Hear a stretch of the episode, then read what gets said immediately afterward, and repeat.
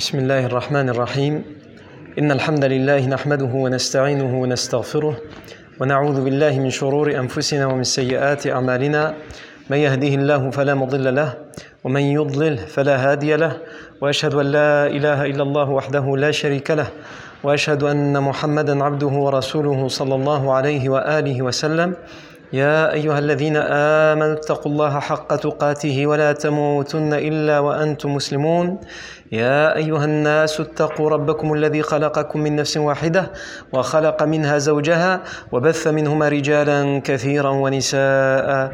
واتقوا الله الذي تساءلون به والأرحام. إن الله كان عليكم رقيبا. يا أيها الذين آمنوا اتقوا الله وقولوا قولا سديدا. يصلح لكم أعمالكم ويغفر لكم ذنوبكم ومن يطع الله ورسوله فقد فاز فوزا عظيما. أما بعد فإن أصدق الحديث كتاب الله تعالى وخير الهدي هدي سيدنا محمد صلى الله عليه وآله وسلم وشر الأمور محدثاتها وكل محدثة بدعة وكل بدعة ضلالة وكل ضلالة في النار ثم أما بعد Donc on s'est arrêté euh, la dernière fois dans la biographie, la sira de Nabawiya, la biographie prophétique, sira Nabawiya, vie du prophète Mohammed sallallahu alayhi wa sallam, à la fin de la bataille de Badr. Et on a dit que le prophète Mohammed sallallahu alayhi wa sallam, il y a deux choses qui sont importantes à la fin de la bataille de Badr à, se rappeler, deux points importants. Le premier, c'est que le wa sallam a décidé de rester à Badr pendant trois jours et trois nuits. Et à partir de ce, de ce moment, ce sera une sunna chez le professeur sallam. À chaque fois qu'il ira dans une bataille et qu'il euh, triomphera dans cette bataille, il restera sur place après la bataille pendant trois jours et trois nuits. Et ensuite seulement, il pliera bagage et il partira. Et ces trois jours et trois nuits où le professeur sallam va rester à la bataille de Badr, ou plutôt il va rester sur le champ de Badr, sur la vallée de Badr, c'est une réponse à Abu Jahl. Vous avez, vous, rappelez qu'on avait dit que quand les mouchriquins, quand les idolâtres étaient en route vers Badr, et que Abu Sufyan il leur a envoyé un message en leur disant c'est bon, j'ai contourné la caravane, la caravane est sauvée. Plus la peine de venir me sauver, plus la peine de venir livrer bataille. L'Akhnas ibn Shuraiq, il avait réussi à convaincre, puisqu'ils étaient 1300 les idolâtres, il avait réussi à convaincre 300 en particulier de la tribu des de faire demi-tour avec lui. Et Abu Jahl, il a dit aux autres, il faut rester. Et lui, il a réussi à, convaincre un millier d'hommes de rester. Et de, même si la caravane est sauvée, de faire la bataille contre les musulmans. Et il avait dit, on va aller à Badr. Et on va gagner la guerre. Et on va y faire euh, jouer nos musiciens. On va y faire danser nos danseuses. On va y faire euh, parler nos poètes et on va y verser le vin que veut nous interdire Mohammed afin que toutes les tribus arabes parlent de nous. Et ils se rappellent de cette aventure et de cette, épopée, de cette épopée à tout jamais. Et finalement, ça va être une débandade, un grand échec militaire pour les idolâtres. À un tel point que même la retraite, en fait, quand ils vont se sauver, ils vont se sauver n'importe comment. On va le voir après ça, quand ils vont se sauver pour repartir à la Mecque, ils vont arriver à la Mecque pas en un seul morceau. Il y en a un qui va arriver, un groupe de 10, un groupe de 15, un groupe de 2, une autre personne qui va arriver tout seul. Pas, ils, vont, ils vont se sauver, ils vont fuir. Et donc ils rentrent n'importe comment à la Mecque. Donc ça c'est le premier point essentiel. Le deuxième point essentiel qu'on doit retenir à la fin de la bataille de Badr, c'est le fait que le prophète sallam enterre les idolâtres. Dans un des, puits condamnés de Badr, il enterre les idolâtres. Il ne laisse pas comme ça les morts à l'air libre et il ne mutile pas les corps. Alors que la bataille d'après, la bataille de Uhud, c'est les idolâtres qui vont gagner la bataille, donc les musulmans vont partir, ils devront sonner la, retraite, c'est les idolâtres qui vont rester sur place. Non seulement ils n'enterreront pas les morts, mais surtout lorsqu'ils vont partir et que les musulmans vont venir pour s'occuper de leur, de leur mort, ah, bien après la bataille, après que les idolâtres soient partis, ils vont trouver les corps des musulmans qui, ont, qui, sont tombés en, vont tomber en martyr dans la bataille de Uhud, ils vont les trouver mutilés. De la pire des mutilations, et on reviendra sur ça plus tard, Inch'Allah, lorsqu'on fera la bataille de Uhud.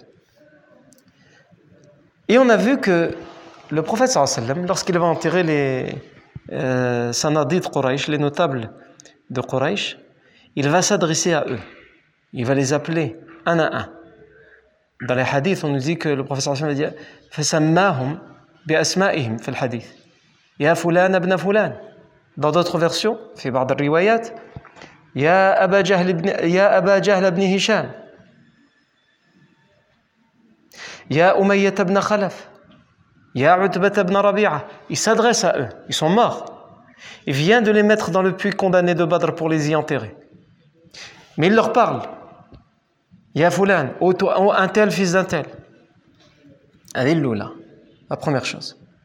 Deuxièmement, qu'est-ce qu'il leur dit إنا قد وجدنا ما وعدنا ربنا حقا فهل وجدتم ما وعدكم ربكم حقا En ce qui nous concerne, tout ce qu'Allah nous a promis, on l'a trouvé. Par exemple, il nous a promis la victoire contre vous. Malgré les nombreuses persécutions, les nombreuses tortures, il nous a dit un jour, vous triompherez contre eux. Cette parole, pour nous, elle est simple, elle est anodine. Il faut bien se rappeler que la bataille de Badr vient après 13 années de vie à la Mecque, sous la persécution, sous la torture, sous les menaces, sous des personnes qui ont été tuées à, la Mecque parce qu'ils étaient musulmans, etc., etc. Et pendant tout ce temps-là, quand les compagnons ils venaient dire au prophète sallam, on n'en peut plus. Il y avait certains compagnons, ils n'en pouvaient plus, comme le fameux hadith de Khabbab ibn al-Arat, anhu. Il venait voir le prophète Ya Rasulallah, ud'u alayhim. Au messager d'Allah, fais une dua contre eux. Allah va répondre à tes doigts, on n'en peut plus. On ne peut plus vivre comme ça. Le prophète il leur disait quoi? Il leur disait Allah Azzawajal m'a promis la victoire. Mais la victoire, elle ne doit pas venir comme ça de manière précipitée. Il leur disait Vous êtes précipités. Tout ce qu'Allah nous a promis, vous le voulez tout de suite. Vous le voulez sans vous fatiguer. Vous le voulez sans être éprouvé. Vous voulez sans prouver que vous méritez ce qu'Allah vous a promis. D'abord, prouver, montrer que vous méritez. Et c'est la même chose pour nous. Allah nous promet, parce que nous sommes croyants, parce que nous, sommes musulmans, al-faraj, fait dunya ou al-akhirah, d'être soulagé, d'être apaisé, que ce soit dans la vie d'ici-bas ou celle de l'au-delà. Mais cette promesse, elle est conditionnée. Elle est conditionnée à quoi? À notre comportement, à notre attitude, au choix qu'on fait dans notre vie. Et c'est pour ça que dans d'autres hadiths, le prophète sallam il donne l'exemple de quelqu'un qui se perd dans le désert. Ou plutôt, il est dans le désert et il fait une petite sieste. Et quand il se réveille, il se rend compte que sa monture, elle est partie. Sa monture, il y a dedans ses vivres, son eau. Pour traverser le désert, il faut de l'eau. N'importe quelle personne, encore aujourd'hui, quand tu vas dans le désert, si tu fais une traversée du désert, si tu prends pas d'eau avec toi, tu peux prendre ce que tu veux avec toi. Il y a des endroits dans le monde, si tu prends pas l'eau, tu n'as rien pris avec toi. Aïwa. Nous ici, non. Quand tu vas de voyage ici dans le coin, il faut prendre ton portable avec toi. Aïwa. Et la Wi-Fi. Si tu n'as pas ça, tu n'as rien. Mais ça, c'est pas indispensable. Ce qui est indispensable, c'est l'eau. Et ça, tu t'en rends compte quand tu, fais des traversées du désert. Ou la... Et donc cet homme, le professeur Sam, il donne cet exemple pour dire, il se réveille et voilà, sa monture, elle est partie. Dedans, il y a son eau, ses vivres, c'est fini. Et pour traverser le désert, alors pour faire, euh, le désert c'est long. Il faut faire des, des, jours et des jours pour traverser le désert. Donc sans eau, sans monture, à pied. Comment il va faire? Donc il se rend compte qu'il est perdu, cet homme. Il a tout perdu et il est perdu. Qu'est-ce qu'il fait? Le professeur Hassan il dit, il lève les mains, cet homme, au ciel, et il demande l'aide d'Allah. Mais comment Allah pourrait l'aider, cet homme? Parce que toute sa vie, il a consommé le haram. Il a bu le haram il a travaillé et il a gagné son argent dans le haram. Et quand il se rend compte qu'il ne peut plus rien, à ce moment-là, il lève les mains au ciel. Le professeur Hassan dit Comment Allah lui répondrait-il à ces doigts il donne donc la condition à la promesse d'Allah, c'est de d'abord remplir ses engagements envers Allah Azzawajal. Et c'est ce que le professeur Sam enseignait aux compagnons à Mecca. Et donc au bout de 13 années, c'est pour ça que le professeur Sam s'adresse aux cadavres idolâtres et il leur dit Inna qad wajadna ma wa'adana rabbuna haqqa. Fahal wajadtum ma wa'adakum rabbukum haqqa? Nous, on a trouvé ce qu'Allah Azza wa il nous a promis. Et vous? Alors maintenant, vous l'avez trouvé? Rappelez-vous, quand Abu Jahl est arrivé, les musulmans, ils étaient les premiers arrivés à Badr. Et ils ont commencé à entendre les bruits derrière les montagnes. Et l'armée des idolâtres allait arriver avec la musique, avec... Qu'est-ce qu'il a fait Abu Jahl? Il a regardé vers le ciel et il a dit Oh Seigneur, il s'adressait à Allah. Les idolâtres, ils croient en Allah, mais leur problème, c'est qu'ils associent à Allah. Ils prennent des idoles qu'ils associent à Allah. Donc il s'adresse à Allah, il a dit Oh Seigneur, celui d'entre les deux groupes, entre nous et eux, qui est sur la mauvaise voie, fais-le périr cet après-midi même. Et Allah Azzawajal a répondu à son invocation. Il y en a, c'est eux qui ont péri. C'est eux qui ont été, qui ont été décimés. Pourquoi? Parce que c'est eux qui étaient sur la mauvaise voie. C'est répond aussi à ça lorsque le professeur Hassan leur dit Nous,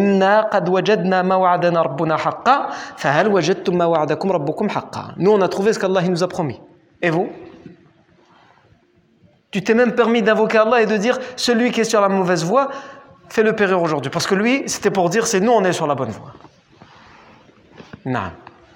Le professeur Hassan s'adresse à eux. Mais ici, on a euh, Omar ibn al-Khattab, anhu, dans beaucoup de versions, on nous rapporte les propos de Omar qui va s'étonner, il va dire Kif yani كيف ما تكلم أجسادا لا أرواح لهم Tu t'adresses à des, à, des, à des corps qui n'ont plus de d'âme. Ils ne peuvent pas entendre. كيف يسمعوا dans une version. Comment ils vont entendre et comment ils pourraient te répondre alors qu'ils ils sont morts? Ils commencent même leur état de décomposition. Comment ils vont te répondre? Comment ils vont entendre ce que tu dis? Le professeur Hassim répond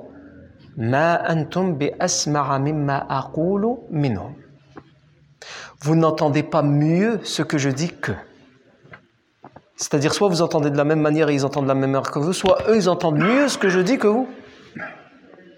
Ivan, Ici, ça nous fait ouvrir une parenthèse. Mahia, qu'est-ce que c'est cette parenthèse? C'est Est-ce que les morts entendent les paroles des vivants? Il y a un khilaf marouf. Il y a une divergence connue et célèbre chez les savants, justement, par, par, rapport à ce hadith qui est dans les deux authentiques. On a un hadith qui nous dit que le professeur Sam s'est adressé à des morts. Et quand on lui a demandé des explications, il a même dit Ces morts entendent mieux que vous. Alors qu'on a des versets du Coran qui nous disent Tu ne peux pas te faire entendre de ceux qui sont dans les tombes. C'est-à-dire un mort, il ne peut pas t'entendre. Le Coran s'adresse au professeur Sam, il dit لا يسمعك يعني أهل القبور أهل الموتى Dans d'autres versets, on a إنك لا تسمع الموتى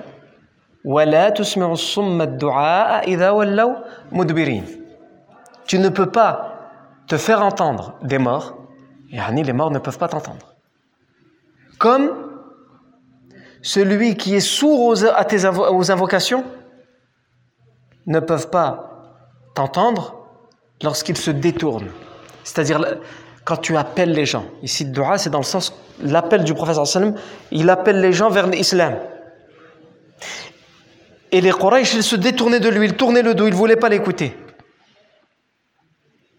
Eh bien, de la même manière que ces gens-là ne t'écoutent pas, ils ne t'entendent pas, de la même manière, les morts ne t'entendent pas.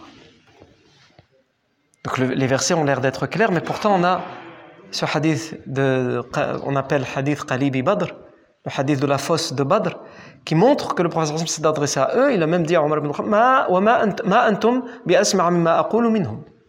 Vous n'entendez pas mieux ce que je dis que. Et c'est pour ça qu'il y a un khilaf, qu'il y a une divergence entre l'ulama. Alors il y a deux avis principaux dans cette question, dans cette divergence. le premier avis, c'est l'avis de la majorité des savants, qui dit La yasma'ul mauta. Les morts n'entendent pas. Les morts n'entendent pas. Comment ils expliquent euh, euh, le hadith de Badr et peut-être d'autres preuves, on va y revenir. En tout cas, l'avis de la majorité, c'est les morts n'entendent pas. Et ceux qui sont de cet avis, c'est particulièrement l'école de pensée des Hanafites. Il y en a beaucoup chez les Malikites, il y a des Hanbalites, le Muhim, la majorité des savants. Maintenant, le Hasfaki, qui est un, Hanafite, un savant Hanafite. Il y a aussi Ibn al-Humam. Ibn al-Humam, c'est je ne veux pas exagérer, mais on pourrait presque dire le maître dans l'école de pensée hanafite. C'est une grande référence chez les hanafites, Ibn al-Humam. Ibn al-Humam considérait que al-Mawtala yasma'un. Ibn Abidin, qui est un grand savant hanafite. Parmi les malikites, on peut citer, le Marizi, on peut citer le Baji, on peut citer le Qadi. Hayad, qui disait al-Mawtala yasma'un. Chez les Hanbalites, on peut citer Abu Ya'la, et parmi les contemporains, les savants connus de, notre époque euh, des dernières années, il y a Ibn Baz, Al-Albani, et aussi Ibn al-Uthaymin, il disait Al-Mawta la Et ensuite, on a un autre avis qui est minoritaire, mais qui est aussi euh, un avis euh, connu, argumenté, fort, où ces savants-là nous disent les morts entendent, ou en tout cas ils peuvent entendre. Après, ils divergent entre eux, est-ce qu'ils entendent tout? À n'importe quel instant et n'importe comment, etc., ça c'est une autre question. Mais en tout cas, ils ont la faculté d'entendre. Un mort dans sa tombe, il a la faculté d'entendre. Non. Euh, alors comment ils répondent aux versets Parce que les versets, ils ont l'air d'être clairs. Ça, on va le voir, Inch'Allah. Parmi ces savants, on peut citer Ibn Qutayba. On peut citer l'imam Tabari, le grand exégèse l'imam Tabari, était de cet avis. On peut citer également, parmi les plus connus, Ibn Taymiyyah, ou son élève Ibn al-Qayyim, et d'autres. Sur quoi quels sont les arguments? Et c'est là où tu vois, subhanallah al-azim, et le fiqh, c'est comme ça aussi. Souvent, il y a des divergences entre les savants, où la preuve qu'ils utilisent, c'est la même. Mais la compréhension de cette preuve est différente. Par exemple, ceux qui disent que les morts entendent, que les morts n'entendent pas, Afwan, la majorité, ils utilisent le hadith de Qalibi Badr, le hadith qui nous concerne ici quand le professeur Hassan a enterré les idolâtres de Badr. Et ceux qui disent, ils entendent, ils utilisent le hadith de Qalibi Badr. Comment? Nous, quand on entend le hadith de Qalibi Badr, comment moi je l'ai expliqué, comment je l'ai traduit, on entend que, que les morts entendent. Et pas plus clair. Donc on a envie de se ranger du côté des savants qui disent, les morts entendent. Et le professeur Hassan, s'adresse à eux. S'il s'adresse à eux, c'est qu'il sait qu'ils vont l'entendre. Et en plus, quand on lui dit, mais ils sont morts, ils ne peuvent pas te répondre, ils ne peuvent pas entendre. Le professeur Hassan, il a dit quoi? Il a dit, Ma antum bi asma'a mimma aqulu minhum. Vous ne pouvez pas entendre mieux que ce que je dis. Idan, donc, le professeur Hassan lui explique bien qu'ils entendent mieux alors vous allez me dire, bah, comment on peut utiliser ce hadith pour dire ils n'entendent pas? Eh bien, la majorité des savants, ils disent, dans ce hadith, Omar ibn al-Khattab dit ce qui est su par tous les compagnons. C'est pour ça qu'il ose faire cet étonnement au professeur sallam. C'est une façon de dire, tu nous as toujours enseigné, on a toujours appris, on a toujours su avec toi que les morts n'entendent pas. Donc pourquoi tu t'adresses à eux? Omar ibn al-Khattab, ces savants-là, ils nous disent Omar ibn al-Khattab, il va jamais se permettre, dans quelque chose qui concerne une croyance, la il va se permettre d'affirmer une idée sans qu'elle ait eu un préalable. Ça veut dire que ce préalable, pour lui, c'est sûr, il a déjà entendu du professeur sallam ou dans le Coran, c'est avéré, les morts n'entendent pas. Alors pourquoi tu t'adresses à eux Comme s'ils pouvaient t'entendre et te répondre? Non, vous allez me dire, oui, mais euh, le professeur sallam euh, lui a répondu. Il lui a répondu l'explication. Comment ils répondent à ça, la, majorité savants Ils disent, ici, on a des versions qui disent Ma antum bi et d'autres versions qui disent Ma antum bi a'lama. Vous ne pouvez pas mieux savoir que ce que moi je dis. Savoir une chose et entendre une chose, c'est différent. Si je te transmets une information, ça ne veut pas dire que tu l'as entendue de tes propres oreilles. Ou si tu sais une chose parce que tu constates quelque chose autour de toi, tu constates. Il fait chaud aujourd'hui. Personne ne te l'a dit. Mais tu le constates toi-même. Et là, tu le sens. Et donc, certaines versions disent, ils ont su. Et le verbe samira, ça veut dire entendre, mais quelquefois il peut être utilisé en langue arabe pour dire savoir. Et ces autres versions viennent confirmer cette utilisation du mot samira. Et bien ici, ils expliquent ce hadith en disant, ce hadith, il ne dit pas entendre avec les oreilles, mais savoir, c'est-à-dire avoir la certitude de la chose. Le prophète Hassan, il veut leur dire ici, alors, vous qui vous moquiez de nous, vous avez la certitude maintenant que ce qu'on disait et ce qu'Allah nous avait promis était vrai. Vous l'avez cette certitude ou pas? C'est pas dans le sens entendre avec les oreilles, mais c'est dans, le sens avoir cette certitude. Aïwa. L'autre euh, opinion, ou l'autre euh, euh, l'autre preuve, c'est les, les, les, on a, on, le, le, les versets. Les versets, on a dit, ils ont l'air d'être clairs. Le verset وَمَا أَنْتَ بِمُسْمِعٍ مَنْ فِي الْقُبُورِ إِنَّكَ لَا تُسْمِعُ الْمَوْتَى Tu ne te peux pas te faire entendre des, des, des gens qui sont dans les tombes. إِنَّكَ لَا تُسْمِعُ الْمَوْتَى tu ne peux pas te faire entendre des morts. Comme tu ne peux pas te faire entendre de quelqu'un qui est sourd face à tes appels lorsqu'il se détourne. Il y a aussi l'autre verset Tel est votre Seigneur, à lui appartient la, la royauté. Et ceux que vous invoquez en dehors d'Allah, ils ne possèdent même pas la pellicule du noyau de date. Vous voyez la, la date quand tu l'ouvres Le noyau, elle est enroulée par une fine pellicule. Et bien ça, ils ne le possèdent pas. Comment ils pourraient répondre à tes invocations ou t'aider Les idoles que tu appelles et que tu invoques.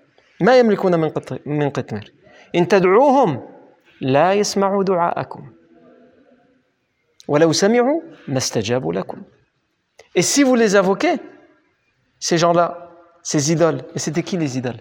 C'était des gens qui, à la base, étaient pieux, étaient des bonnes personnes, ils sont morts, et on les a idolâtrés. On les invoque en dehors d'Allah. Si vous les invoquez, ils ne peuvent pas entendre vos invocations. Pourquoi? Parce qu'ils sont morts. Et s'ils pouvaient entendre, ça sous-entend qu'ils ne peuvent pas entendre. Parce que dans le cas où ils pourraient entendre, de toute façon, ils ne pourraient pas vous répondre. Donc c'est trois versets qu'on a cités. Ils prouvent de manière évidente, pour la majorité des savants, que les morts ne peuvent pas entendre. Sauf que, euh, ça, on comprend comme ça. Non. Mais les autres savants, ils répondent. Ils disent non, ces, versets ne réfutent pas la faculté euh, que pourraient avoir les morts d'entendre. Pourtant, ça a l'air d'être clair. Ils disent tous ces versets, c'est dans un contexte bien précis. On compare les gens vivants qui refusent d'entendre les appels de l'islam, les appels du prophète à des gens morts. Comme ils n'entendent pas tes appels, ils n'entendent pas tes appels comme un mort ne pourrait pas t'entendre. Est-ce que ça veut dire que, le, que euh, ils disent si on, dit que les morts n'entendent pas, on est obligé de dire que ces vivants idolâtres n'entendent pas. Pourtant, ils entendent. Ils entendent très bien ce que le professeur Sam leur dit, mais ils refusent de le mettre en application. Donc c'est dans ce sens-là. C'est une comparaison. C'est pour dire, tu peux leur dire autant de choses que tu veux, ils ne répondront pas positivement à tes appels. Comme un mort, quand tu lui parles, Peut-être qu'il t'entend. Mais est-ce qu'il a la capacité de se lever et de faire ce que tu es en train de lui dire à un mort? Il ne peut pas. Donc il dit, c'est pas إن هذه الآيات لا تنفي لا تنفي السماع مطلقا وإنما تنفي سماع الإدراك سماع الذي ينتفع السماع الذي ينتفع به Ces versets ne réfutent pas le fait, la faculté pour un homme ou pour un mort d'entendre, mais ça réfute le fait de pouvoir entendre avec la capacité de, que ce qu'on entend peut nous être bénéfique. Ah voilà, ça devient plus compliqué, Ivan. Non. C'est pour vous montrer aussi que quand, il y a une divergence, si tu prends juste un avis, le Cheikh Intel, il a dit que les morts, ils peuvent pas entendre. D'ailleurs, euh, le hadith, il dit, euh, le, verset, il dit, tu ne peux pas te faire entendre des, des, gens dans les tombes. C'est bouclé. Quand tu, vois, tu viens à l'explication des autres savants, ça, permet de nuancer les choses. Et même si tu finalement tu es convaincu plus par un avis ou par un autre, ça te permet d'avoir l'ouverture d'esprit de respecter l'avis des autres et les savants qui ont dit l'autre avis, avant de condamner comme on le fait aujourd'hui. Comme beaucoup le font aujourd'hui, dès qu'ils entendent un avis d'un cheikh auquel ils ont confiance, tous les autres avis, ça doit être mis de côté. Non. Même si te semble, cet avis te semble étrange, gharib, tu l'as jamais entendu, va d'abord te renseigner. Qui l'a dit? Quels sont ses arguments? Et après, voilà. Si tu vois qu'il n'y a personne de science qui l'a dit, Si tu vois qu'il n'y a pas d'argument, Mais si tu vois qu'il y a des gens de science qui, ont, qui étaient de cet avis et qu'ils ont des arguments, même s'ils ne te convainquent pas, tu es toujours convaincu par l'autre avis, tu... Khlas. Hein, moi, je ne suis pas convaincu, mais je comprends qu'il peut y avoir un autre avis. Et tu le tolères. Et ici, c'est ça, Yarni. Pour le troisième verset qui nous dit euh,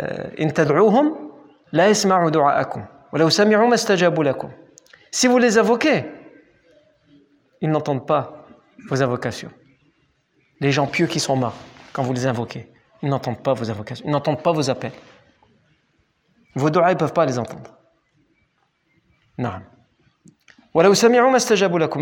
Et s'ils pouvaient entendre, ils ne répondraient pas.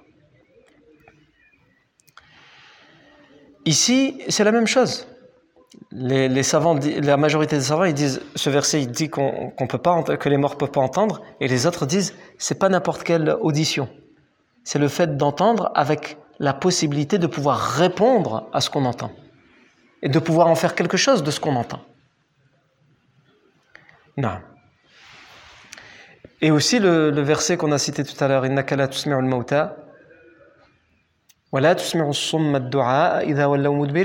Tu ne peux pas te faire entendre de ceux qui sont morts comme tes appels ne sont pas entendus par le sourd qui détourne son dos. Comme l'expression française elle dit, nul n'est plus sourd que celui qui refuse d'entendre. Ça veut dire quoi cette expression? Ça veut dire il n'y a pas quelqu'un de plus sourd que quelqu'un qui refuse d'écouter. C'est-à-dire, il est là, il entend ce que tu dis, mais il refuse de le prendre en compte. Ça arrive quelquefois quand tu débats avec quelqu'un, tu vois que la personne, ne t'écoute pas. Il n'attend pas que tu termines, il écoute d'abord ce que tu dis. Il est déjà dans le, il te coupe et il est déjà dans ce que lui veut dire. Ce que tu dis toi n'a aucune importance. Bien lui, il est sourd. Pourtant, il t'entend, il entend très bien ce que tu dis. Mais il est sourd. Parce qu'il a bloqué son cerveau de façon à ce qu'il ne peut pas t'entendre. Ceux qui se détournent de tes appels au prophète Mohammed, c'est la même chose, ils sont sourds. C'est comme s'ils étaient sourds. De la même manière qu'un mort ne peut pas répondre à tes appels. C'est-à-dire, si tu vas voir un mort et tu lui dis, alors maintenant, maintenant que tu es mort, bah, vas-y, yallah. Maintenant, dis la ilaha illallah. Est-ce qu'il peut te répondre? Il ne te répondra pas. Mais ça ne, ça ne sous-entend pas qu'il n'entend pas. Peut-être qu'il entend. C'est ça que la minorité des savants explique disent ces versets, ils disent que la réfutation dans les versets de l'ouïe, de l'audition, c'est la réfutation de, de l'ouïe qui est accompagnée de l'utilité, quelque chose qui nous rend, qui est utile pour nous. Non, on va pas trop s'attarder là-dessus. On va juste terminer sur ce sujet en citant des, paroles de savants pour vous dire que la, divergence, la divergence, elle est claire et évidente. Il y a vraiment une divergence et elle est à prendre en compte. Il y a des divergences, les savants ils appellent mu'tabara ou mu'tabara. Des divergences qu'on peut prendre en compte et il y a des divergences qu'on ne prend pas en compte parce qu'il y a presque personne qui a dit l'autre avis, en plus il n'y a aucun argument. Mais là c'est mu'tabar, c'est-à-dire il y a beaucoup de savants qui l'ont dit des deux côtés et il y a des, des arguments convaincants des deux côtés. Vous avez un savant comme l'Albani, qu'est-ce qu'il dit? Lui était David, comme la majorité, de dire que les morts ils ne peuvent pas entendre. Il disait « Lam ara aliman » صرح بأن الموت يسمع سماعا مطلقا كما هو الشأن كما هو شأن الإنسان في حياته ولا أظن عالما يقول به L'Albani rahmallah il disait jamais je n'ai vu un savant dire que les morts peuvent entendre de toutes les manières comme un vivant le fait et je ne pense pas qu'un savant pourrait dire ça Sauf qu'il a quand même nuancé ses propos, il a dit sama'an mutlaqan, c'est-à-dire vraiment d'une audition de toutes les manières, comme le vivant il peut entendre. Sauf que les autres savants qui disent que les morts ils peuvent entendre, ils disent pas samar mutlaq, non. Ils disent les morts peuvent entendre, mais cette oui, elle n'est pas comme celui du vivant. A celui du vivant, il a la capacité d'entendre, il a la capacité de comprendre ce qu'il entend, et il a la capacité de mettre en application ce qu'il entend. Eux, ils disent le, le mort entend, mais il n'a pas forcément à chaque fois la capacité de comprendre, Ou en tout cas, s'il a la capacité de comprendre, il n'a pas la capacité de mettre en application. Et aussi, certains parmi eux, ils disent qu'il ne va pas entendre tout le temps. Il va entendre quelquefois, quelquefois il ne va pas entendre. Comme Ibn Taymiyyah, c'est ce qu'il disait lui. Non. Ensuite, on peut citer Matalan Ibn Tin. Il disait Wal mauta la yasma'una bila shak Pour lui, il n'y a pas de doute.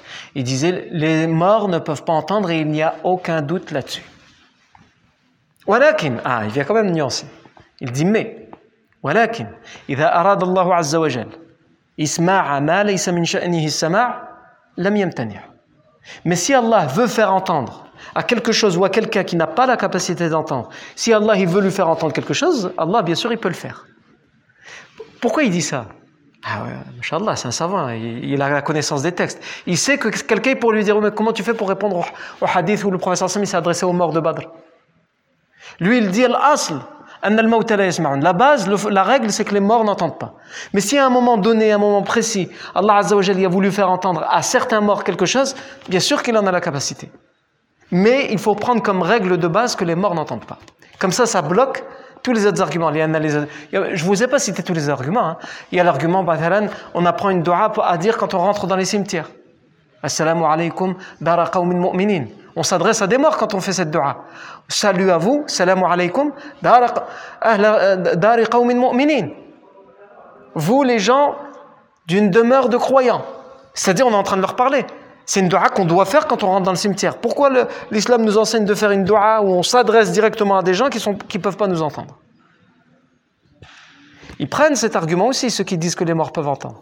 Ils prennent aussi le hadith dans lequel le professeur sallam dit lorsque le mort est enterré, et que vous quittez euh, la tombe, le, mort entend le son des pas que vous faites en, le quittant. Parce que l'enterrement est fini et vous partez, il entend. Il y a plein de monde qui partent, il entend le son des, pas. Et donc Ibn Tin, qui est convaincu et qui dit la règle, c'est de dire que les morts n'entendent pas, il se protège en disant ça. Mais si Allah il veut faire entendre à quelque chose ou quelqu'un qui n'a pas la capacité d'entendre, il le fait, il n'y a aucun problème. Et ça répond aussi parce que pourquoi il dit ma Il dit pas man. S'il veut faire entendre à quelque chose, pas forcément juste quelqu'un, quelqu'un ou quelque chose. Parce qu'on a des, des, textes qui disent que, par exemple, à la fin des temps, il y a des choses qui pourront parler, ou on a même euh, des, des, choses qui se sont passées à travers, dans les histoires des prophètes, comme des miracles, etc., où certains animaux ont pris la parole, etc., ou des montagnes ont pris la parole, des choses comme ça. C'est-à-dire qu'à la base, par exemple, une montagne, elle ne parle pas. Mais si Allah, à un moment donné, veut faire parler une montagne, bien sûr que Allah Azza peut le faire. Non. Ibn al-Humam, celui dont je vous ai parlé tout à l'heure, je vous disais, c'est la référence parmi les Hanafites. Ibn al-Humam disait Wa aktharu ala la plupart de nos machaïrs, de nos savants, ils considèrent que les morts ne peuvent pas entendre. Si je vous cite que ces paroles, encore une fois, on va me dire Bah, on est convaincu. Ah, mais il faut citer aussi les autres. Et les autres, mathalan, vous avez Ibn Abil Iz. Ibn Abil Iz, dans son livre euh, où il commente l'Aqid al-Tahawiyya, il nous dit quoi? Il nous dit en parlant des morts. Il n'y a aucun doute que le mort, le mort entend. Ah, lui, de l'autre côté, lui. Tout à l'heure, on a dit le, savant qu'on a cité, aucun doute qu'ils n'entendent pas. Lui, il dit aucun doute qu'il entend le mort. Mais ensuite, il vient nuancer en disant Voilà Walakin al-intifa' Mais que cette audition peut lui être utile, il n'y a, y a rien d'authentique là-dedans. Pourquoi il parle de ça? Parce qu'il parle de ça à un moment où il parle de. Euh, il y a une divergence entre les savants quand on parle le Coran pour un mort, vers une tombe. Est-ce que c'est bénéfique pour le mort ou pas? Est-ce qu'il entend ce Coran d'ailleurs déjà à la base? Est-ce qu'il entend le Coran qu'on lit? Le mort. Hein, certains disent c'est bid'a, etc. Non, n'est pas une question de bid'a, c'est une question de ce khilaf dans le fiqh. Est-ce que les morts entendent? Est-ce que c'est bénéfique pour eux? Il y a des savants qui disent euh, non, ils n'entendent pas. Pourquoi tu lis le Coran aux morts? Il faut le lire aux vivants. Et lui, Ibn Abil Aziz, ils disent ils entendent. Les morts entendent le Coran que tu lis.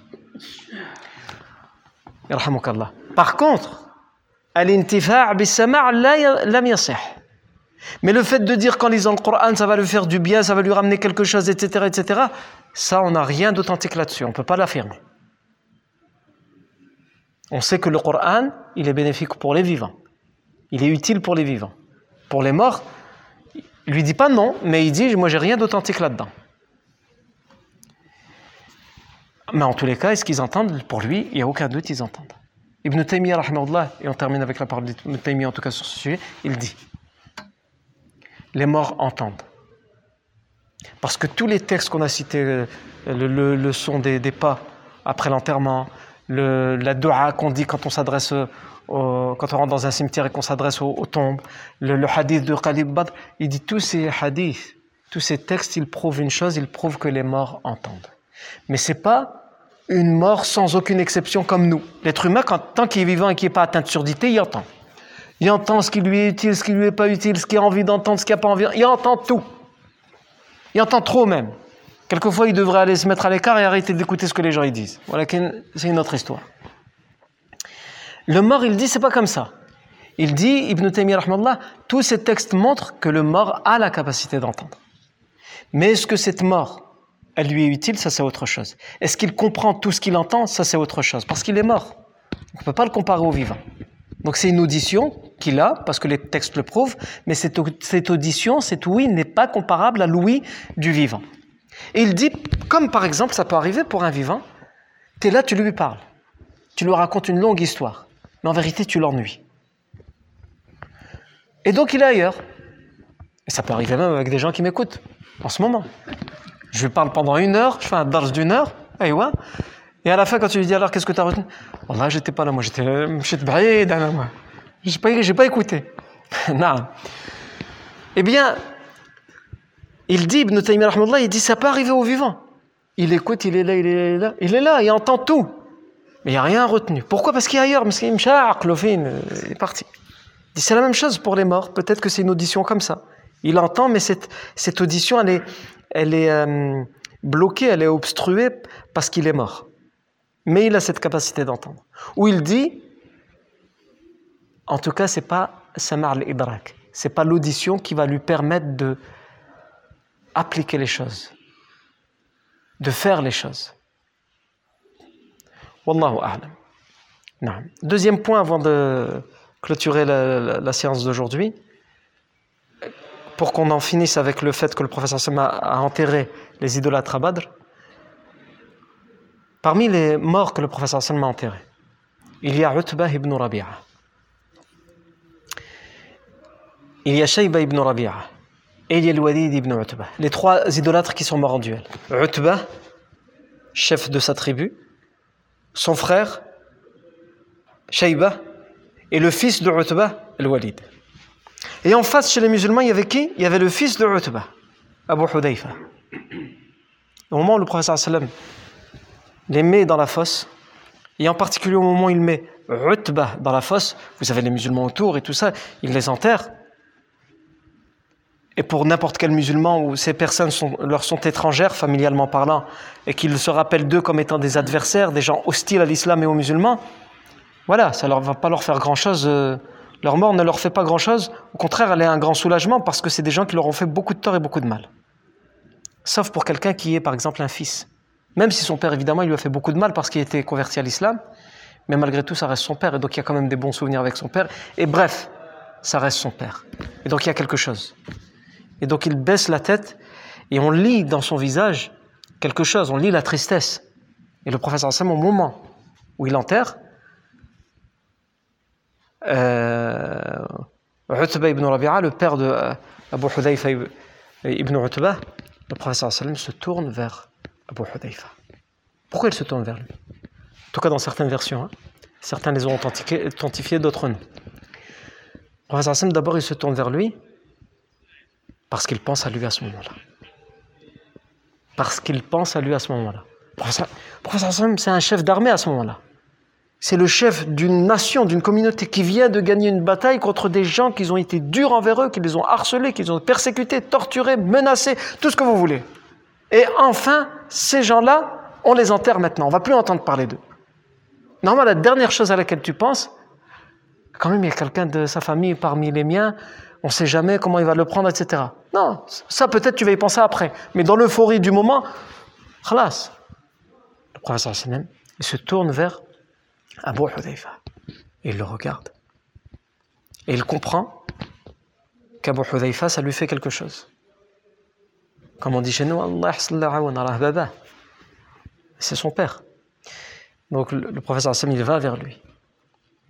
Il lui dit, je lis dans ton visage que ça te fait mal, que nous venons de, mettre ton père dans la fosse, dans le puits condamné de Badr.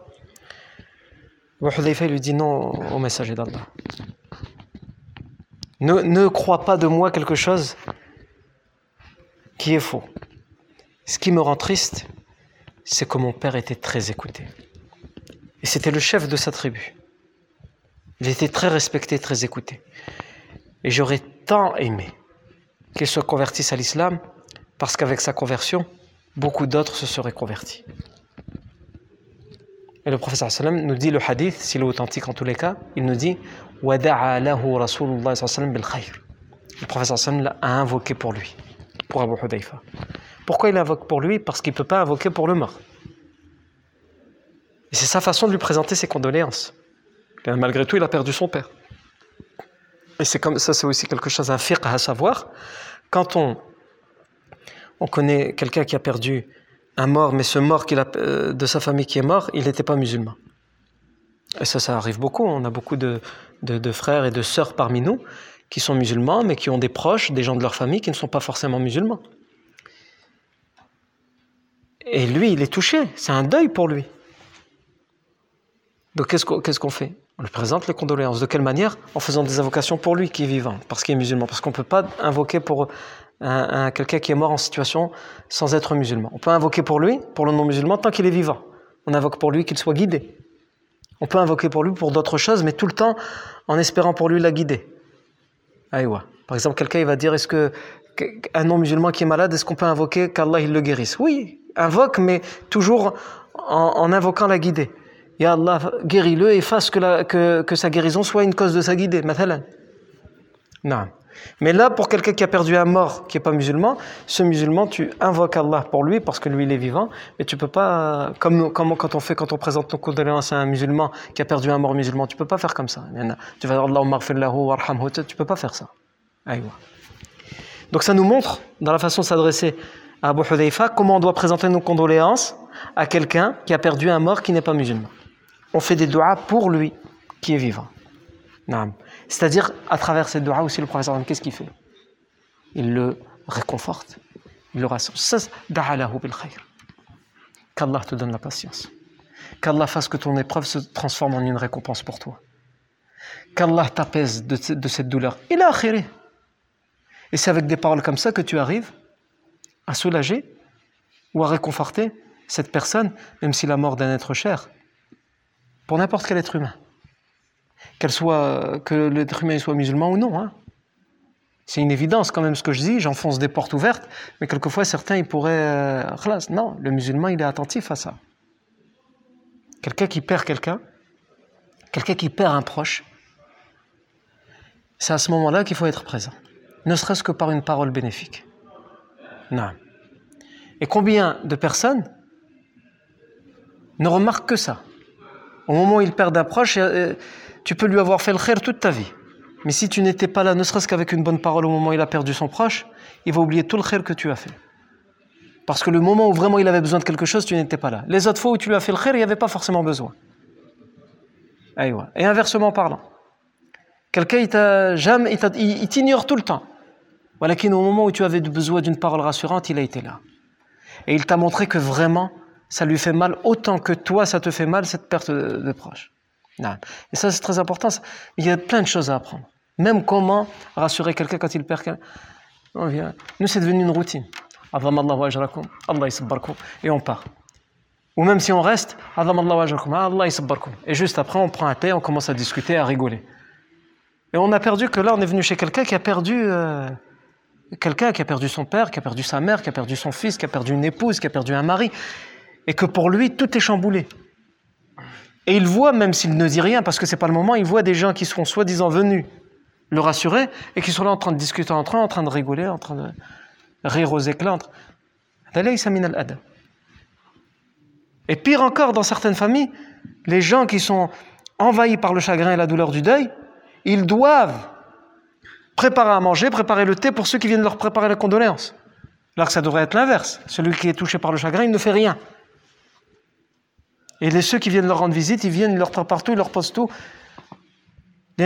comme le professeur Sam a dit dans le hadith, faites-leur à manger. En parlant d'une famille endeuillée, il a dit à son épouse Aïcha, faites-leur à manger. Parce que ils sont occupés, ils sont distraits par ce qui les chagrine, par la mort, la, perte de leur, de leur être cher. Ils sont chagrinés, ils ne peuvent plus rien faire. Peut-être ils vont avoir faim, mais ils ne vont, pas avoir la force d'aller de se faire à manger pour eux-mêmes. Même ils vont commencer, ils vont se mettre à pleurer, ils vont arrêter. Et ça, comme, il dit le proverbe marocain, Demande à celui qui en a l'expérience et demande pas à celui au médecin. Le médecin, tu peux lui demander, mais il va te donner quelque chose de théorique. Il a appris dans les cours que telle maladie, il faut ça. Par contre, quelqu'un qui a vraiment eu la maladie, il a eu très mal, et il a pris tel médicament et ça l'a guéri, lui, il a l'expérience. Il n'est pas médecin, mais il a l'expérience. Prends Zoï, tu vas voir. Prends le, comment on dit chez nous, Zoï, le, le, le thym. Zatar. Non. Et ça nous montre ici le, le comment le professeur a réagi avec Abu Hudayfa, que dans n'importe quel moment, le musulman il doit être à l'affût et attentif du sentiment de l'autre même dans cette situation-là. Il a perdu quelqu'un qui n'est pas musulman, mais c'est pas juste quelqu'un qui n'est pas musulman, quelqu'un qui a été hostile à l'islam. Mais pour lui, ça reste son père. Le professeur Sam, il était là pour lui à ce moment-là. On n'a pas pu faire autrement, il est mort. Mais toi, je comprends ta douleur. Il aurait pu à ce moment-là lui dire euh, Ah, ton père, t'as vu ce qu'il nous a fait subir? Quand même, c'est bien fait pour lui. Le professeur Hassan, il n'est pas comme ça. Il évite de parler de lui, pour ne pas avoir à lui faire mal, mais il lui parle à lui, en lui disant des paroles réconfortantes et rassurantes. Et souvent, il y a des gens qui nous disent Ouais, j'ai un voisin, il n'est pas musulman, il a perdu son père, il a perdu... comment je fais? Qu'est-ce que je dois lui dire? Je sais que je ne peux pas invoquer. Ben, c'est ça, parle-lui à lui. Dis-lui des choses qui vont le réconforter. Et le fait d'être là et de dire une simple parole, elle est suffisante pour beaucoup de personnes. Non. Donc, ça nous montre que le musulman, il doit être attentif, et ça, c'est quelque chose qu'on perd. Le fait de... Nos anciens, ils avaient beaucoup, beaucoup ça. Même si après c'est devenu traditionnel et routinier, ils ont beaucoup ça, nos anciens, et ça se perd. C'est que quand il se passe telle chose, il faut faire telle chose. Quand tu vas demander en mariage, il faut prendre telle chose avec toi, il faut faire telle chose. Quand quelqu'un revient de l'Hajj, il faut lui rendre visite, il faut faire ce. Il y en a certains qui vont dire, ouais, c'est la tradition, il n'y a rien d'autre. C'est ce qu'on appelle. Euh, nous, chez nous, les berbères du Nord, on appelle ça taïnif. Je ne sais pas comment on doit le traduire en darija ou en fosha, mais c'est l'attention en fait. Le fait d'être attentif à la personne, de savoir ce qu'il a besoin d'entendre et ce qu'il a besoin à ce moment-là. Que tu es présent dans ces occasions. Pas trop, pas à l'excès, et pas rien non plus. Aïwa. La fois prochaine, Inch'Allah on s'attardera sur le sort des prisonniers. On a, parlé des, des idolâtres qui ont été enterrés, qui sont morts. Il y a des idolâtres qui ont été faits prisonniers.